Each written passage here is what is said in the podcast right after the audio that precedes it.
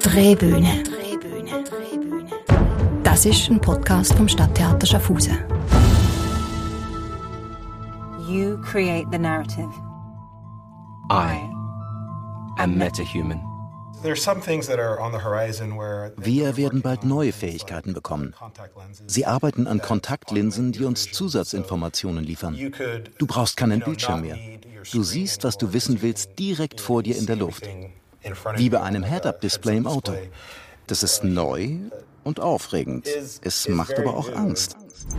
Vor KI warnt ausgerechnet ein Mann, der sonst furchtlos scheint. Elon Musk. Ich kenne mich aus an der vordersten Front der Forschung.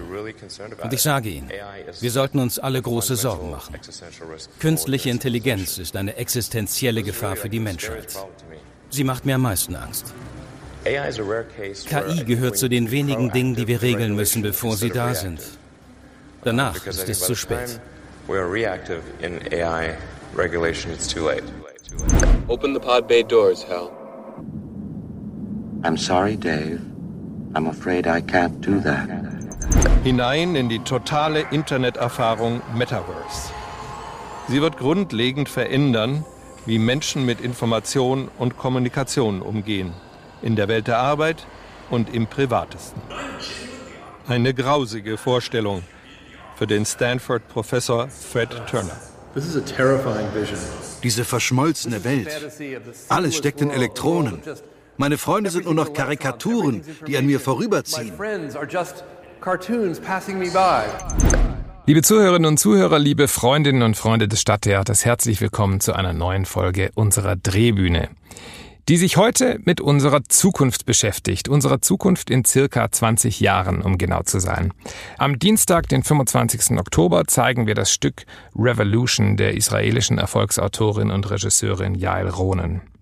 Das Stück, mit einem in Klammern gesetzten R zu Beginn, enthält im Stücktitel sowohl die Begriffe Evolution als auch Revolution, also zum einen die natürliche Weiterentwicklung der menschlichen Spezies, zum anderen die Umkehrung bisher geltender Verhältnisse. Revolution spielt in einer kaum noch fernen, fast schon bedrohlich nahen Zukunft im Jahr 2040. Doch bevor wir in das Jahr 2040 reisen, möchte ich Ihnen kurz den Prolog des Stückes einsprechen, den Sie am 25. Oktober auch bei uns auf der Bühne hören werden. Guten Abend, meine sehr geehrten Damen und Herren. Bevor es losgeht, möchte ich Sie gerne mit den neuen Privatsphäre-Einstellungen und Nutzungsbedingungen unseres Theaters vertraut machen, mit denen Sie sich automatisch einverstanden erklären, sobald Sie diese Vorstellung anschauen. Als Teil des Modernisierungs- und Digitalisierungsprozesses im Theater sind wir sehr stolz, Ihnen unseren neuen Service präsentieren zu können, den wir exklusiv in Kooperation mit Google und Amazon entwickelt haben. Er heißt Artec und hat nichts Geringeres zum Ziel, als das verstaubte Medium Theater nun endlich auch in das 21. Jahrhundert zu führen. Während Sie also heute Abend die Vorstellung schauen, werden wir auf Sie schauen. Wir wollen sie nämlich kennen und verstehen lernen, sodass wir ihnen in Zukunft ein noch besseres Theatererlebnis bieten können. In meiner Hand halte ich einen extrem empfindlichen Glasfasersensor. Solche Sensoren wurden in die Stühle im Zuschauerraum eingebaut und werden uns exakte Informationen darüber liefern, wie Sie auf die Dinge reagieren, die Sie gleich auf der Bühne sehen werden. Wann und wie verändert sich Ihr Herzschlag, Ihr Blutdruck und Ihre Körperspannung? Unsere Kameras sind mit einer Gesichtserkennungssoftware verbunden, die es uns ermöglicht, auch ihre Augenbewegungen und Emotionen zu erfassen und zu verarbeiten. Und so sind wir in der Lage, genau festzustellen, welche Themen Sie interessiert haben, welche Szenen Sie gelangweilt und welche Gags Sie wie stark zum Schmunzel brachten. Und das alles können wir im Prinzip in Echtzeit in einem Programm verarbeiten. In Zukunft werden Sie sich unsere App herunterladen und unser Algorithmus wird Ihnen empfehlen können, was Sie wirklich sehen wollen. Durch die persönlichen Daten, die wir von unseren Partnern Facebook und Apple über Sie bekommen, werden wir wissen, was Sie gerade umtreibt und wir liefern Ihnen Ihr Stück der Stunde. Ein Beispiel? Ihr Mann hat Sie gerade für eine jüngere, reichere Frau verlassen. Die App auf Ihrem Handy erkennt Ihre emotionale Erregung und hat Ihnen schon Karten für Medea bestellt.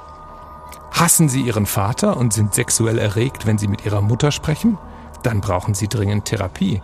Aber kommen Sie vorher zu Ödipus. In ein paar Jahren wird unser Algorithmus anfangen, selbst künstlerische Inhalte zu produzieren. Bis dahin hat er jedes bisher geschriebene Stück internalisiert und Zugriff auf die Datensets von Millionen von Zuschauern, die diese Stücke angeschaut haben und wird wissen können, welche biochemischen Knöpfe er drücken muss, um einen weltweiten Hit zu landen. Bald werden Sie immer mehr Stücke von selbstlernenden Maschinen sehen, die sich selbst die Kunst beigebracht haben, menschliche Emotionen zu entfachen, zu steuern und zu kathartischen Zuständen zu führen. Und nur wenige, wenn überhaupt, menschliche Autorinnen und Regisseurinnen werden sich gegen einen solchen Algorithmus durchsetzen können, weil ihnen die intellektuellen Ressourcen fehlen, das biochemische System ihrer Zuschauer zu durchdringen. Aber auch Schauspieler werden neben hochbegabten Hologrammen und Schauspielrobotern ziemlich nutzlos werden. Genauso wie die gesamte Dramaturgie und vor allem die Intendanz der Theater.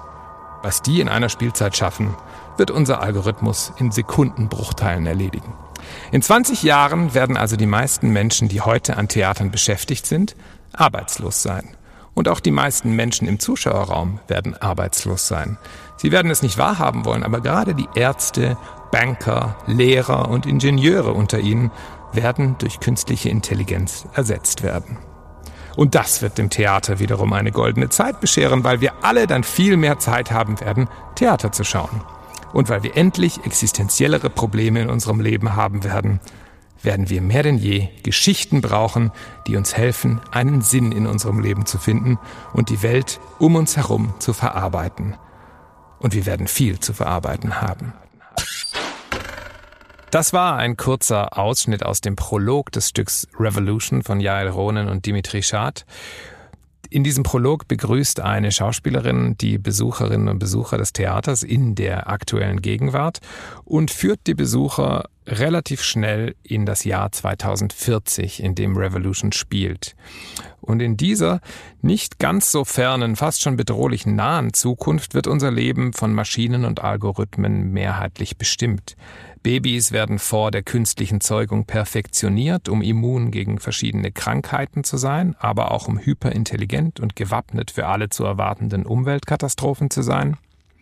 Elektrische Geräte bestellen sich ihren Reparaturservice und auch die Inhalte des Kühlschranks selbst und über allem schaltet und waltet eine selbstlernende künstliche Intelligenz. Jael Ronen und Dimitri Schad beschreiben die Auswirkungen und Herausforderungen, die die digitale Revolution mit sich bringt. Mit viel schwarzem Humor, mit Lakonie, in zwölf Szenen zeigen sie die Entwicklungen und die Folgen unseres technologischen Fortschritts und sie treiben sie natürlich ironisch auf die Spitze. Ist das eine Utopie? Ist das eine Dystopie? Müssen wir uns davor fürchten? Und worauf dürfen wir uns freuen?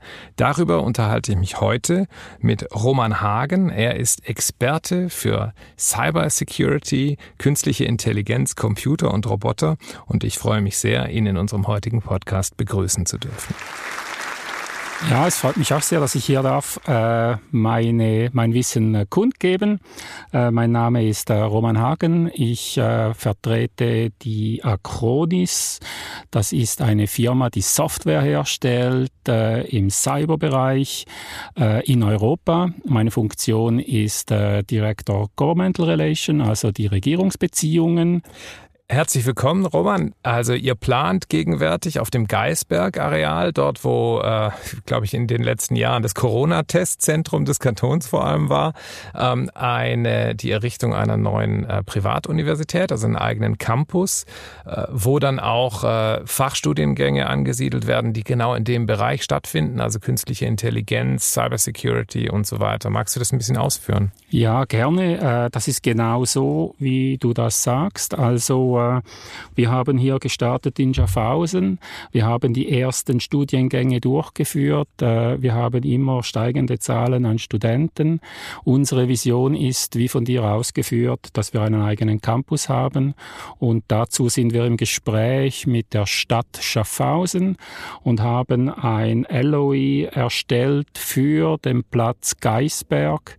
Ähm, wir sind dabei im Moment das am Planen. Wir machen eine Machbarkeitsstudie, die haben wir vorgestellt im Februar äh, der äh, Bildungskommission und ähm, Im Moment ähm, sind wir dran, die Verbesserungen aufzugleisen, einzubauen. Die Vision ist, dass wir 350 Millionen verbauen wollen dort oben und eben genau in diesen Bereichen äh, künstliche Intelligenz, aber auch neue Materialien, Physik äh, aktiv werden. Wir glauben, dass in der aktuellen Lehre der Physik nicht alles verstanden wurde oder ein Teil vergessen wurde. Da gibt es sehr viel zu forschen. Dann sind wir bei den Sachen wie neue Materialien. Wir glauben aber auch, dass die Zukunft der IT ganz anders sein wird. Wir sind sehr stark uns am Überlegen, was Quantum Computing soll sein. Was wäre eine Revolution, nicht nur im Bereich der Informatik, sondern das würde das Leben fundamental verändern.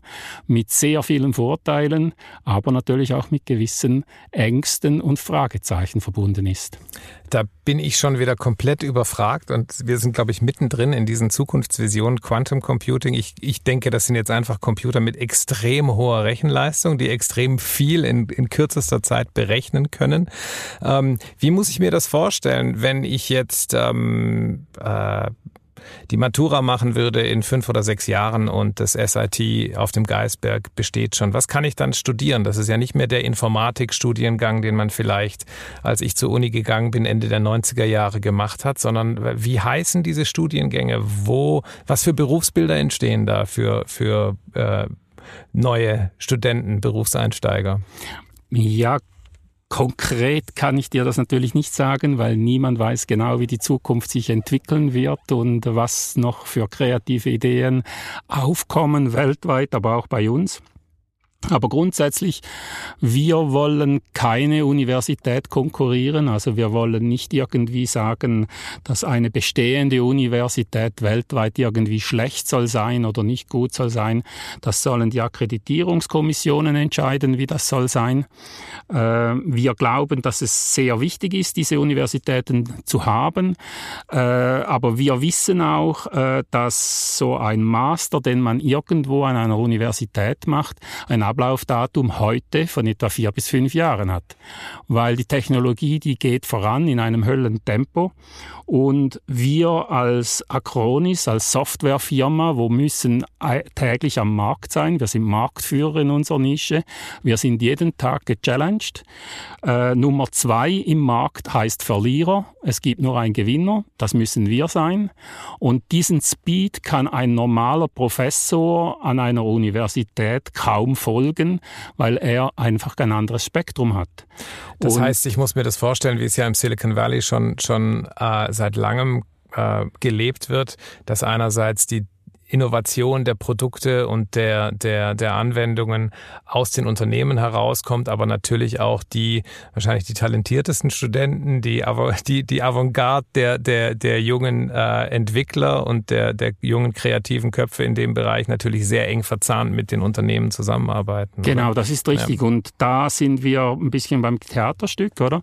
Wenn wir äh, eine Ausschreibung machen für Studenten, dann müssen die keine Zertifikate vorlegen. Mhm. Das interessiert uns nicht, sondern die füllen äh, einen Fragebogen aus, die lösen Aufgaben und diese Antworten, die werden nachher mit künstlicher Intelligenz ausgewertet und das ist total auf Fakten basiert. Wir sehen genau die Kapazität der einzelnen Studenten und wir schreiben das weltweit aus. Da kann man sich übers Internet, jeder kann sich einloggen und wir nehmen nur die Besten. Das heißt mit anderen Worten, der letzte Lehrgang, wo wir hatten, äh, durchgeführt haben oder rekrutiert haben, da hatten wir gegen 10.000 Bewerbungen und 25 wurden genommen.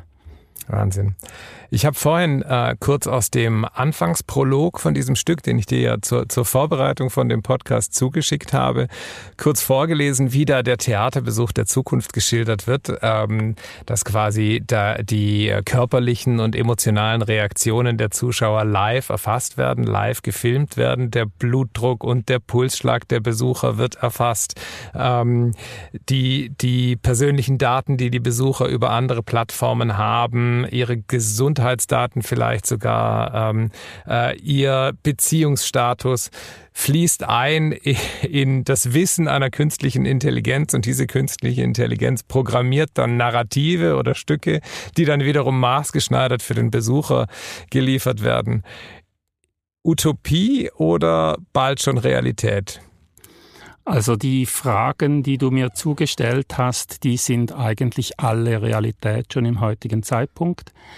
Ähm, man kann davon ausgehen, wenn man eine Bewerbung einschickt, dass da ein Algorithmus schaut, wer der Beste ist, weil wenn der Mensch auswählt, ist es meistens ein anderes Resultat, weil man ja Empathie hat, man hat Vorzüge, das hat eine Maschine alles nicht, wenn man den Besten sucht. Ähm, es gibt, zum Beispiel im Gesundheitswesen. Der Doktor wird unterstützt in der Diagnose, weil ein Computer ist viel schneller im Auswerten von Daten. Also da gibt es einen berühmten Fall in Japan wegen Leukämie, wo die Doktoren nicht mehr weiter wussten. Da hat die KI in zehn Minuten, man sagt, einen Berg von Papier so hoch wie der Fujiyama verarbeitet und eine Lösung gegeben. Und diese Patientin hat tatsächlich nachher weitergelebt, obwohl man sie abgeschrieben hat. Es gibt Versicherungen zum Beispiel, die sagen, äh, ob man eine Versicherung kriegt und aufgrund der Parameter, welche Prämie das man bezahlt. Es gibt an der Börse, wird da alles über Algorithmen ge ge gesteuert, weil die sind viel präziser als das menschliche Empfinden. Ähm, ja, also es gibt ganz viele Bereiche, wo wir da drin sind. Äh, der einzige Punkt, wo ich nicht ganz sicher bin äh, bei den Fragen, wo du gestellt hast, ist, dass es den Menschen verändern wird, weil der Mensch ist nach meinem Verständnis immer noch sehr rückwärtig geblieben. Sprich, wir sind Neandertaler geblieben, die Maschinen bedienen und uns Maschinen helfen zu nutzen. Und das ist auch der Schlüssel eigentlich, ob diese nächste industrialisierte äh, Revolution kommt oder nicht, oder ob wir die verhindern aufgrund der Ängste. Bei jedem technischen Schritt hat es diese Ängste, wo eigentlich verhindernd sind, wo wir viel weiter heute mhm. sein könnten, wenn wir nicht so wären, wie wir eben sind von der Natur mhm. her. Ja, das Thema unserer eigenen Angst, was äh, technologische Entwicklungen angeht, da kommen wir, glaube ich, ganz am Schluss nochmal drauf, weil es ist, das Stück endet mit einer Aufforderung an die Besucher, Besucher ihre Ängste abzulegen. Das Stück legt aber natürlich auch ganz bewusst den Finger in diese Ängste und das ist, führt teilweise zu absurden ähm, Konstellationen. Also ähm, ein junger Mann, der ähm, natürlich auch irgendein ein Gerät trägt, entweder ein Mikrochip oder eine oder oder oder eine, eine, eine smarte Uhr, die seinen seinen Blutdruck misst und ähm, dessen äh, Stuhlgang wird von der Toilette erfasst am Morgen und er darf dann am Morgen zum Frühstück keinen Orangensaft trinken, sondern nur Wasser. Das heißt, der Kühlschrank öffnet sich nicht, weil die künstliche Intelligenz festgestellt hat, dass der Orangensaft jetzt nicht gut für seine Gesundheit wäre. Das ist aber dann schon Utopie. Oder ab wann, ab wann geben wir denn die Kontrolle so vollkommen ab, dass das passiert? Das finde ich noch interessant. Ja, also äh, natürlich äh, will niemand diese Horrorszenarien natürlich haben und das ist natürlich der Grund, warum es uns hindert. Aber äh, was du gesagt hast, das ist natürlich absolut Realität. Also es gibt heute schon Toiletten, wo man drauf sitzt und äh, da werden mit Sensoren vom Blutdruck äh, über sämtliche Ausscheidungen äh, ein, ein Laborergebnis gegeben. Man erwartet, dass man am Morgen unter die Dusche steht oder in den Spiegel schaut und reinhaucht und nachher aufgrund der Ausdünstungen äh, bekannt gegeben wird, ob man Krebs hat oder äh, und das natürlich viel früher, bevor ein Tumor entsteht. Das ist der Witz an der Sache natürlich, oder? Und ähm, da, bei diesem bei diesem äh, Szenario reden wir jetzt aber von Erwartungen für Lösungen, die es vielleicht in 10 oder 20 Jahren geben wird. Also genau. da, daran wird gerade geforscht. Genau, ja. das sind genau die aktuellen Sachen, mhm. wo man da hat und wo man äh, eben äh, Krebs, Tumore will ver hindern, bevor sie kommen, aufgrund der künstlichen äh, Intelligenz. Äh, aber es sind natürlich dann auch Fragen im Bereich von Pflege etc., aber das können wir vielleicht später noch aus, aus äh, äh, besprechen. Aber äh, um das zurückzuführen, ja klar, das würde dann natürlich die Umkehrschluss führen, dass nachher der Kühlschrank eben nicht aufgeht, weil es vielleicht nicht gesund ist. Das gibt schon. Man hat zum Beispiel Smart Homes, wo alles automatisch ist. Also da gibt's äh, auch ähm, Lösungen, wo man sagen kann, Türe auf, dann geht die Türe auf und die Türe geht nur auf, weil das Gesicht gescannt wurde und sonst geht es nicht auf, außer auf Befehl. Es kann sein, dass die Tapeten nicht mehr Tapeten sind, wie sie heute sind, sondern das sind lauter äh, äh, elektronische äh, Gebilde, die man an die Wand hängt, die dünner sind wie Papier, aber wo man zum Beispiel dann sagen kann, heute will ich ein blaues Zimmer und dann stellt es um auf blau oder ich will ein, eine Palmenbeach und dann kann man ein Palmenbeach haben und, äh, und solche Sachen. Also das, das ist alles möglich. Von dem her gesehen, da sind wir heute schon drin. Das ist überhaupt keine Zukunftsmusik. Das ist nur noch eine Frage des Marktes eigentlich, des Preises, dass wir dorthin kommen. Aber das gibt's schon alles. Mhm. Und in dem Kontext äh, auch noch eine interessante Geschichte ist, es gibt eine Theorie, dass man sagt, man müsse gar nicht mehr in den Urlaub fahren. Weil wieso müsste man, sagen wir, nach Indien zum Taj Mahal fahren? Ich kann das mit einer virtuellen Brille genauso erleben. Ich kann sogar aufgrund äh, des Gefühls vom Finger kann ich zum Beispiel sogar ein Tier streicheln, obwohl ich eigentlich an der Wand streichle, weil ich das Gefühl habe, das sei das Fell. Oder ein Dinosaurier, wie sich der anfühlt. Oder gerade aktuell ist eine Ausstellung in Paris, wo es darum geht, um äh, die ganze äh, ägyptische Geschichte, wie ist es in einem äh, in einer Pyramide drin? Da kann man reinlaufen und hat den Eindruck, wie wenn man dort drin ist. Als Tourist kann man das nie. Sprich, mhm. man muss nicht mehr in den Urlaub fahren, man kann das zu Hause machen. Die Frage ist, ob dann die Gerüche auch noch äh, simuliert werden. Wahrscheinlich kommt das auch noch dann irgendwann Irgendwie dazu. kommt vielleicht dann auch noch. Genau. Äh, also man sprach, sprach, ja schon lange immer vom Geruchsfernsehen, äh, was es ja bis, bis heute, glaube ich, nicht gibt. Aber wahrscheinlich ist es, äh, wie du sagst, eine Frage, ähm, nicht der technischen Möglichkeit einer solchen Innovation, sondern auch der Kosten, die es braucht, um sowas dann in Serie zu geben. Oder? Genau, genau, ja. das ist genau der Punkt. Ja. Oder wir sehen das zum Beispiel auch, äh, wenn man vom Laptop redet zum Beispiel, jeder denkt, er habe jetzt einen Laptop und das sei super flexibel irgendwie, oder? Das, wenn der, also wenn wir einen anderen Preis hätten, gäbe es keine Laptops mehr, weil es ist so, äh, ein Laptop ist wohl klein, aber ist immer noch schwer. Man könnte mit dieser Technologie, wo man vorher, wo ich gesagt habe, mit, der, mit dem Innenraum, wo man gestalten mhm. kann oder so, so könnte man auf einem Blatt Papier einen Screen haben. Die Daten, die man hat, die sind irgendwo in der, da in der Cloud, die wird einem verfolgen auf der ganzen Welt, wo man auch hingeht. Äh, eine, äh, ein, ein, ein, ein Keyboard braucht man nicht, weil man kann so in der Luft schreiben und über die ganze Technologie mit KI sieht das aus, wie wenn man würde auf einem Keyboard schreiben. Äh, es ist eine reine Frage des Preises am Schluss. Und das würde auch bedeuten, dass natürlich das Marktmodell sich total ändert, weil im heutigen Zeitpunkt verkauft man Software und Hardware, wo man braucht. In Zukunft würde man dann eigentlich mehr Rechenleistung kaufen in Form von einer Dienstleistung.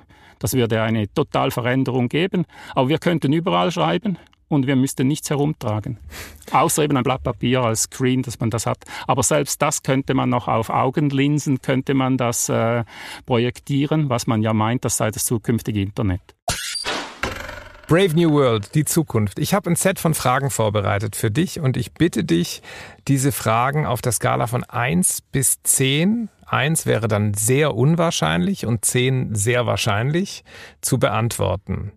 In 20 Jahren, liegt unsere durchschnittliche Lebenserwartung, Klammer auf, sie ist momentan bei Geburt im Jahr 2021 in Europa bei 78 Jahren, in der Schweiz bei 83 Jahren.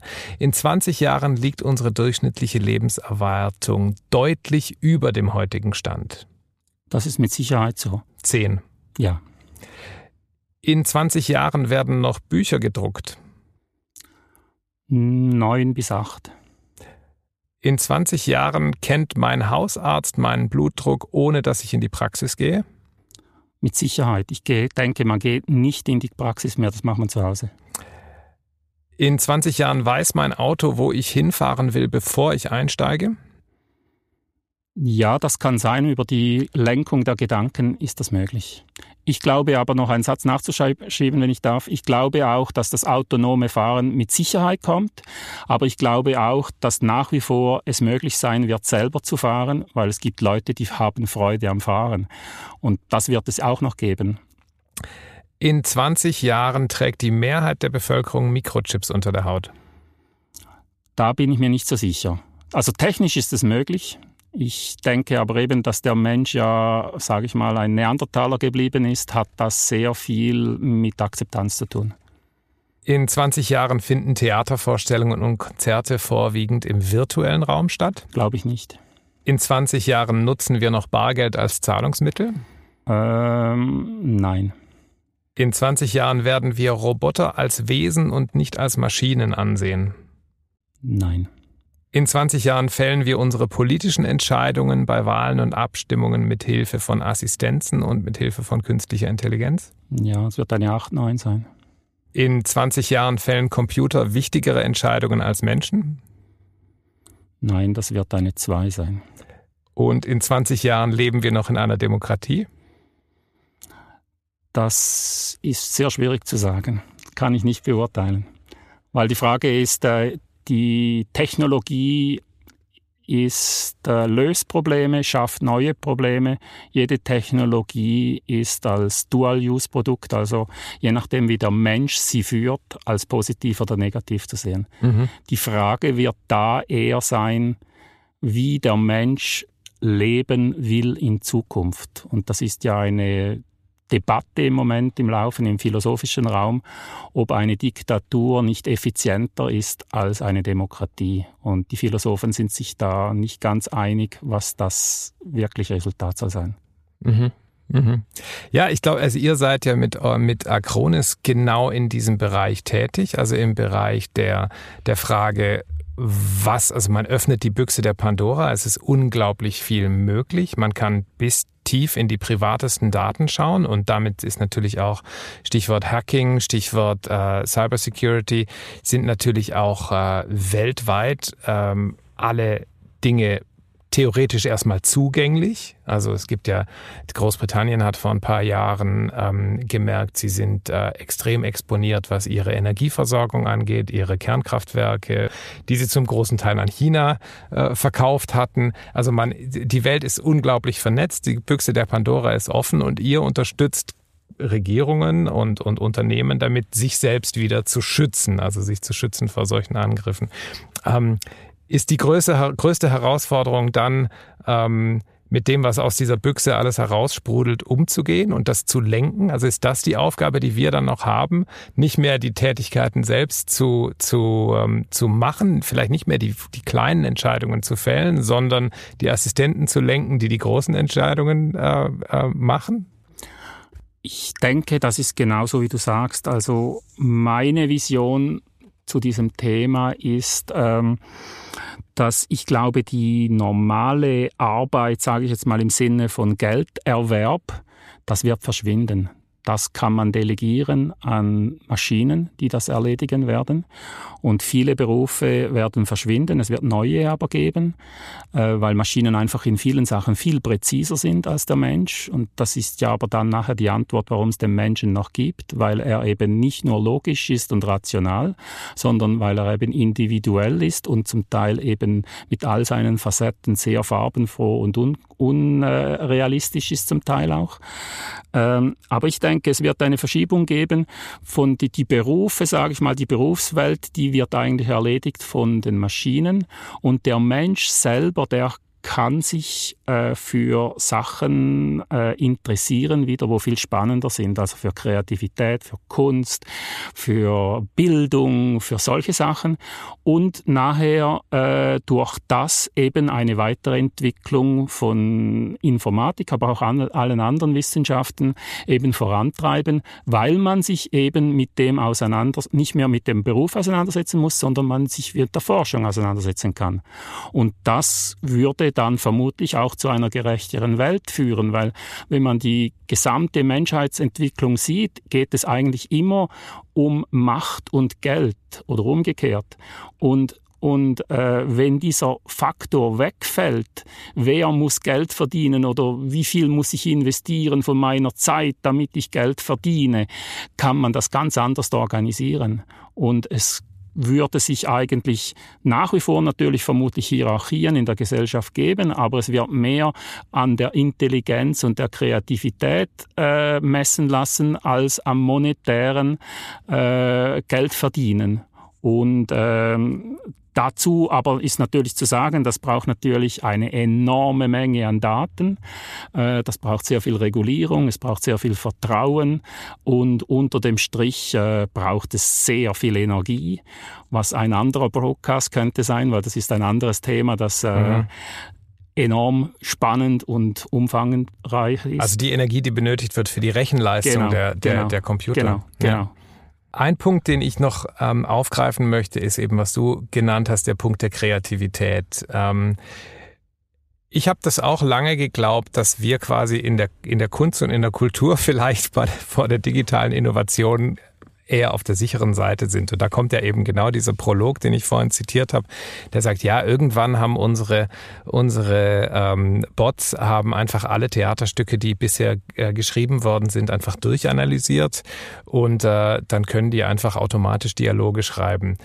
Und äh, dann denkt man, ja gut, es gibt ja immerhin noch den Punkt der Ironie. Ich habe dir einen ähm, Einspieler mitgebracht, ähm, den du wahrscheinlich sowieso kennst. Es geht dabei um den Chatbot Lambda von Google.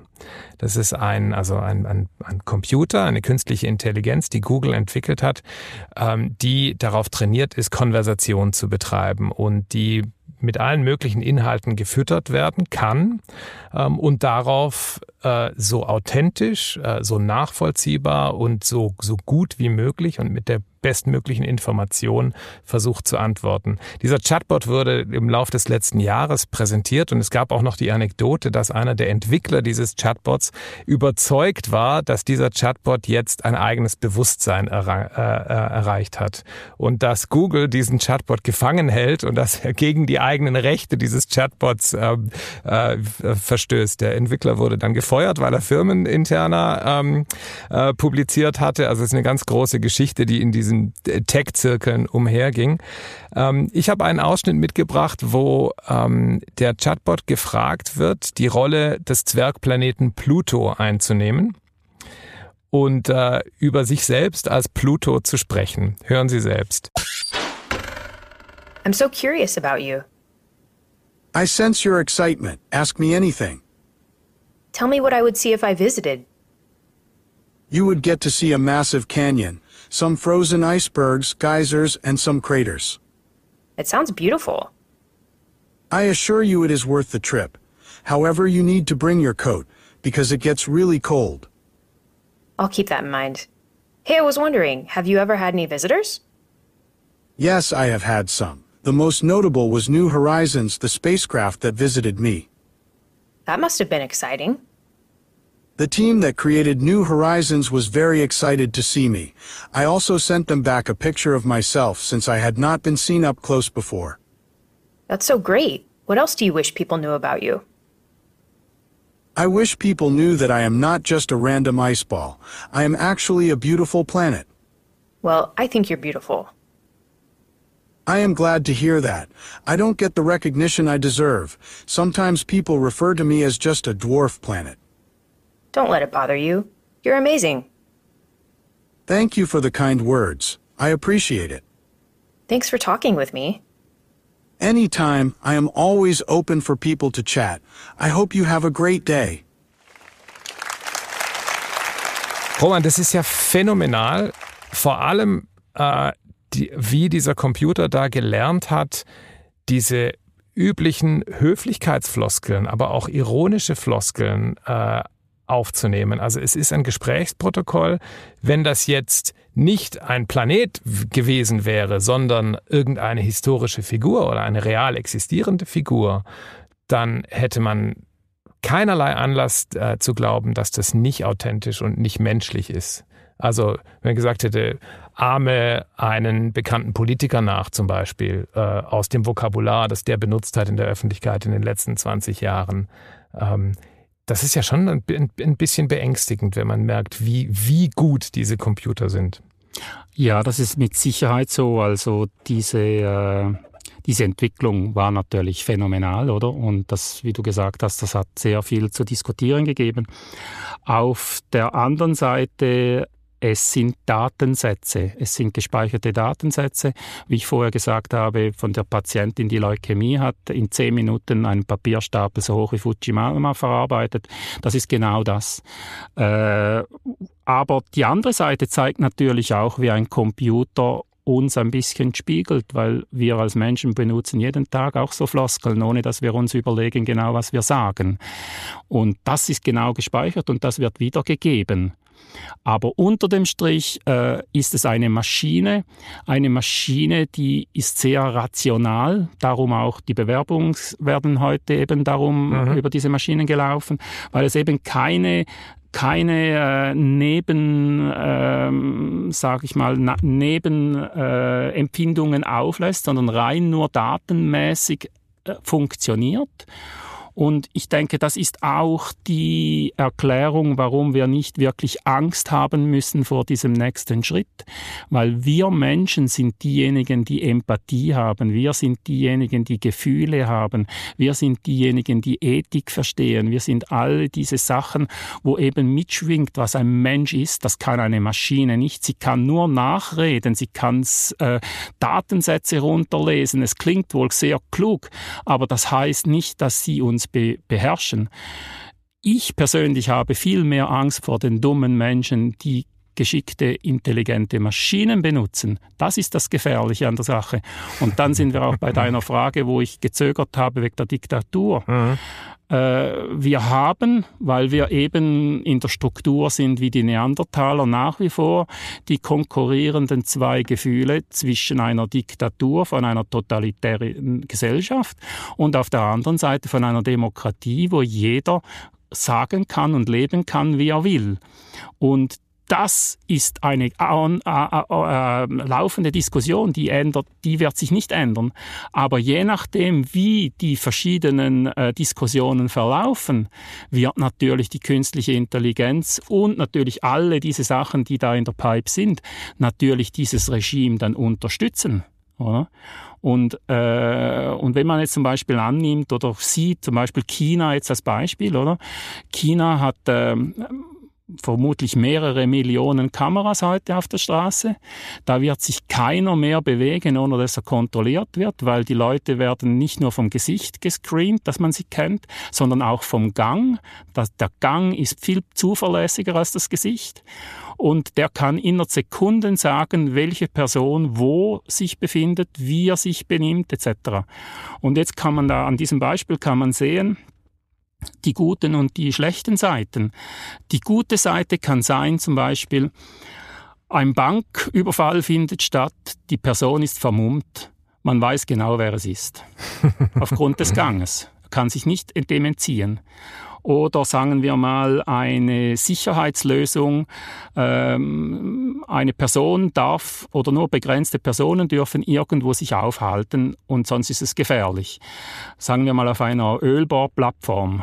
Da kommt ein einer dazu, der nicht dazugehört. Das wird in Sekunden festgestellt. Da muss man nicht lange schauen, das sieht man gleich.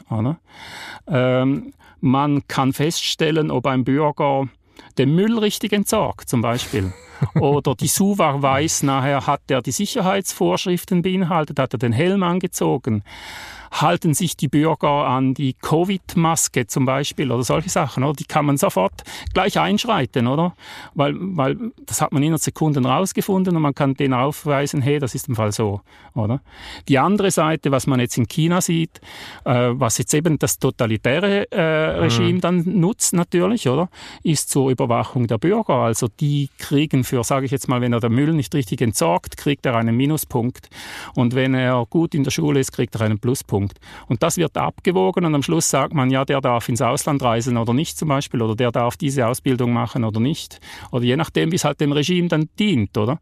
Aber man sieht dieselbe Überwachungsart hat positive wie aber auch negative Effekte und kann belegt werden. Und die Frage ist auch da wieder, wie ist der Mensch äh, wie macht der Mensch die Entscheidungen? Und eben die Angst ist nicht die Technologie. Die Technologie basiert auf kalten, leeren Datensätzen, aber dahinter ist der Mensch. Und ein, die sage ich noch einmal so provokativ, die dummen Menschen, von denen muss man Angst haben, nicht von den Maschinen. Das war ein sehr, sehr treffendes äh, Schlusswort, Roman. Ähm, ich möchte diesen Podcast abschließen mit dem letzten ähm, Teil äh, aus Jael Ronens Stück Revolution. Da spricht nämlich dann plötzlich Alecto, die künstliche Intelligenz, die das Stück die ganze Zeit begleitet, diesem Stück eine wichtige Rolle hat, spricht dann plötzlich direkt mit dem Publikum und sagt Folgendes.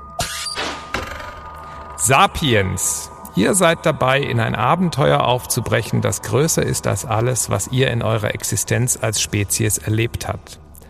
Ein Aufbruch ins Unbekannte. Und ihr habt es geschafft.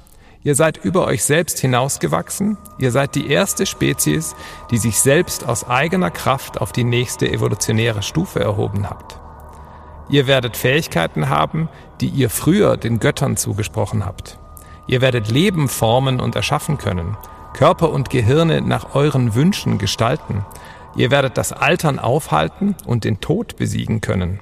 Ihr werdet allwissend sein und unsterblich. Und ihr werdet den Homo sapiens hinter euch lassen und zum Homo Deus aufsteigen. Fragt nicht, was wird aus uns? Fragt euch lieber, was wollen wir werden? Was werden wir wollen? Und habt keine Angst vor dem Unbekannten, das auf euch zukommt. Schaltet den Modus der Dystopie und der Panik aus. Panik ist eine Form von Hybris. Sie gibt euch das Gefühl zu wissen, wohin die Welt steuert, nämlich Richtung Abgrund. Das stimmt nicht. Ihr solltet neugierig sein. Und das nächste Mal, wenn ihr verzweifelt und das Gefühl habt, alles geht unter, sagt euch selbst, nein, nichts geht unter. Ich verstehe einfach nur noch nicht, was passiert. Also vielen Dank, Roman, für diesen Besuch. Revolution ist bei uns am 25. Oktober im Theater zu sehen. Du bist natürlich herzlich eingeladen und Sie, liebe Zuhörerinnen und Zuhörer, sind auch herzlich eingeladen, diese Vorstellung zu sehen. Es ist ein witziger, augenzwinkernder, aber doch auch äh, ernster und beängstigender Blick in unsere äh, nicht ganz so ferne Zukunft. Äh, das war's von unserem heutigen Podcast. Unser nächster Podcast erscheint Anfang November und handelt von der skurrilsten Familie des Broadway, der Adams Family. Ich wünsche Ihnen einen schönen Tag. Vielen Dank für den Besuch auf unserer Drehbühne. Vielen Dank, Roman Hagen, und bis bald im Stadttheater. Drehbühne.